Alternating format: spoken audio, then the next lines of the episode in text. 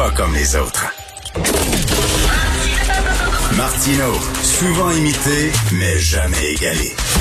Vous écoutez Martino. Cube, Radio.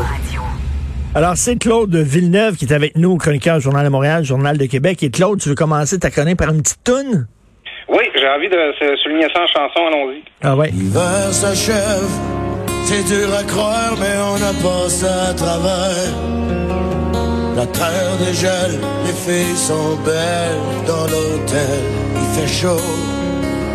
Y en a deux, trois qui se promènent avec une petite chaîne en or des mains. Et d'autres un peu moins chanceux avec un couteau. Ah, J'adore cette tune-là, vraiment. En plus, c'est une super reprise. ça. C'est-tu parce que tu veux nous parler de la réouverture des bars que tu mets du Éric Lapointe? Ben, écoute, l'hiver achève, c'est dur à croire, mais on a passé à travers. Ouais. C'est mon sentiment ce matin en prenant connaissance de, de- de- du plat de déconfinement hier. Et euh, c'est d'autant plus drôle que dans le clip de la reprise d'Éric Lapointe, euh, Luc Picard interprète un homme en chaise roulante là, qui prend son courage à deux mains là, pour aller faire des avances à une femme. Et celle-ci, c'est Lucie Laurier. ça s'invente pas, ça. Alors peut-être serons-nous à une grande réconciliation, qui sait? Mais moi, c'est ce que je trouve, c'est que là, là, sais, entendre François Legault hier, là, il avait de l'air pressé de déconfiner. Il avait de l'air pressé de dire aux Québécois. Ah ouais, je vous ai dit, ah ouais, à la maison au début, là, mais là, là, ça va être le temps bientôt d'en profiter prudemment, respectant les règles. Vous allez pouvoir recommencer à vous, euh, à vous côtoyer. Puis là, je, je repense à tous les prophètes de malheur, puis tous les agitateurs là, qui ont passé depuis 14 mois, qui nous disent que nos libertés reviendront pas, puis que c'est la dictature sanitaire, puis que ça va être le grand, le grand reset. Ben non, on l'a fait. On l'a fait ensemble, on a supporté toutes ces contraintes-là, puis bientôt, on va enfin pouvoir recommencer là, à jouir de la vie, voir notre monde, en profiter, ça va être fabuleux. Mais tu as raison, il y a des gens qui disent, là, on est en train de donner des pouvoirs exceptionnels à l'État. Puis après ça, une fois que c'est terminé, l'État va vouloir les garder, ces pouvoirs-là, puis on pourra plus s'en débarrasser, puis tout ça. Ben non, c'est comme une marée. Là. Il y a une marée haute, puis la marée va se retirer. Là.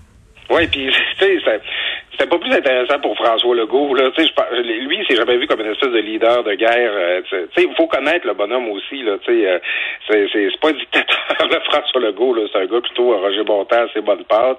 Euh, c'est, il il y a il n'y a aucun politicien qui a envie que sa carrière politique soit marquée par une récession comme celle qu'on a dû euh, vivre. Il n'y a aucun leader politique qui a envie que qu'un couvre-feu soit associé à son nom. C'est toutes des mesures qui ont répugné à François Legault. Puis je vois que ce que je voyais hier, c'était un homme politique qui était soulagé de pouvoir enfin lever ces mesures-là. Puis lui-même, il y, a, il y a des gens qui, qui font des blagues sur les réseaux sociaux, c'est bon enfant. Mais la, la date d'anniversaire euh, de François Legault est le 26 mai. Puis là, il y a des gens qui disent Ah, le motherfucker, il lève le couvre-feu pour sa fête.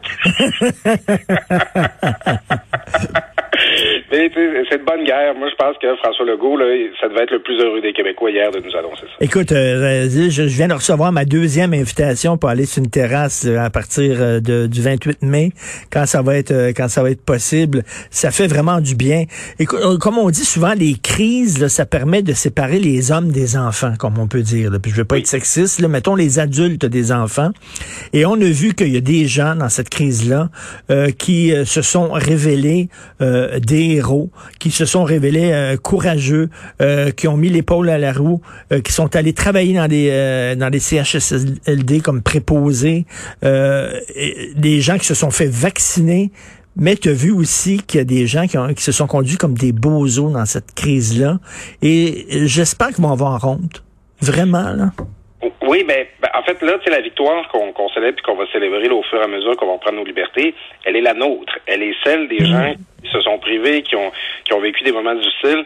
Tu sais, moi, des fois, ça, ça, ça, ça m'est arrivé, là, tu sais, je, je me coltaille avec du monde. Des fois, on est plus critique des mesures sanitaires. Des fois, on les, on, on est plus, tu sais, on a, on a tous eu des moments où on était plus restrictif ou où on était plus ouvert. Mais tu sais, des fois, j'ai envie de dire au monde, là, qui, euh, qui, qui, qui disait, qu'on voulait enlever la liberté à tout le monde.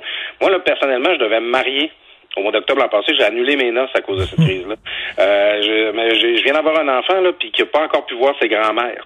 On a tous subi des affaires difficiles. On l'a pris. Puis c'était même pas pour se protéger nous là. Euh, Bon, c'est différent un peu avec les variants, mais tu sais, c'était pour protéger les plus vulnérables. On a fait ces sacrifices-là. Alors, on boudera pas notre plaisir, Richard, de dire, écoutez, nous, on l'a fait l'effort, nous, on n'a pas craché dans ça du début à la fin, même si on a pu être critique, et là, là, la victoire est nôtre, puis les esprits chagrins, ben, tant pis pour vous, vous, que quand vous repassez à ce moment-là, ce sera pas un moment euh, où vous avez réussi, vous avez participé à votre collectivité, à un effort collectif, ça va être un moment où ce que vous aurez roté du vieux ça dans votre coin, Oui.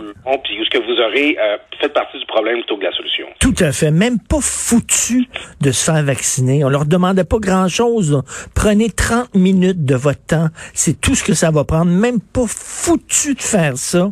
Et euh, honte à vous. Et ces gens-là vont profiter du déconfinement, hein, que nous leur offrons. Nous leur offrons. Parce que c'est nous qui de avons agi de façon responsable. Et c'est grâce à nous que ces gens-là vont pouvoir retourner au restaurant. Oui, c'est ça. C'est le- c'est le- le- la personne non vaccinée, c'est un- pour prendre une expression qu'on utilise en économique en anglais, là, c'est des free riders, c'est des resquilleurs en quelque sorte qui vont profiter de l'immunité collective auquel ils ne participent pas. Puis tu sais, il faut s'attendre là, faudra pas faire le saut. Si jamais il y a des euh, il y a des éclosions là qui, qui se produisent encore là, quelques reprises, c'est bien possible à l'automne, on va voir revenir. Puis il risque, je vous avertis, il va y avoir des, des moments dans l'actualité, on va dire oh, faudra-t-il reconfiner devant le retour des cas? Bon, ce ce qu'on espère présent à ce stade-ci, c'est que quand ça va arriver, ce sera pas des infections trop graves. La- la- le vaccin protège contre les hospitalisations. Mais si vous allez voir les beaux jours venir, là, puis dire, oh, vous l'avez dit, le vaccin ça marche pas, c'est n'importe quoi, ils veulent nous reconfiner. Tu sais, finalement c'est la, la victoire des gens qui ont su garder la terre froide, puis tu sais, regarder ce qu'on vivait de manière rationnelle. Bon. Il y a ce virus-là, on va pas tous mourir, c'est pas ça que le gouvernement nous dit, mais notre système de santé puis nos personnes âgées sont vulnérables si jamais on fait pas d'efforts.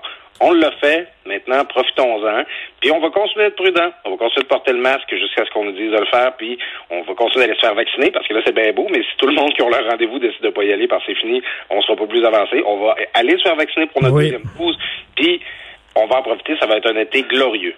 Et tout à fait. Et écoute, faut pas cracher dans la soupe, mais il y a quand même eu un petit raté hier. Christian Dubé et son état d'urgence. Moi, euh, je, pour le dire franchement, euh, Christian Dubé, c'est un politicien que j'aime bien.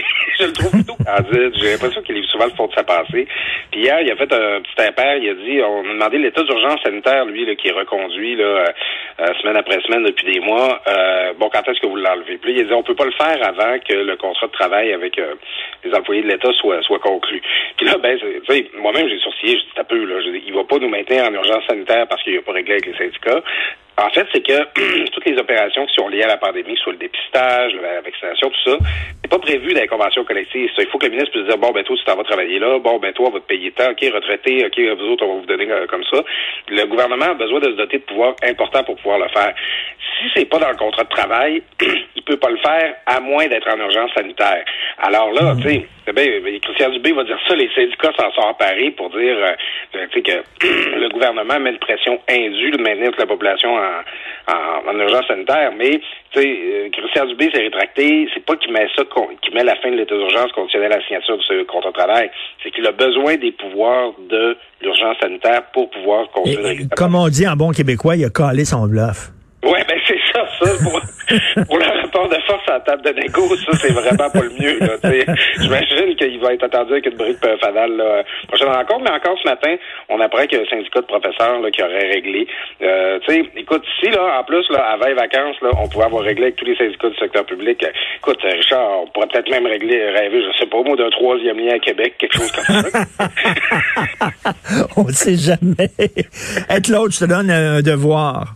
Oui. De lire euh, la chronique de Pierre-Olivier Zappa aujourd'hui dans le journal Oui. de Montréal, OK, sur le système de santé, puis j'aimerais qu'on s'en parle demain. Euh, c'est parfait, on va rejaser de ça. Là. ça nous fait, elle nous fait rêver, la chronique de Pierre. Ah oui, c'est vraiment une super chronique. OK, on se reparle de ça demain. Merci, Claude. Bonne journée. Salut.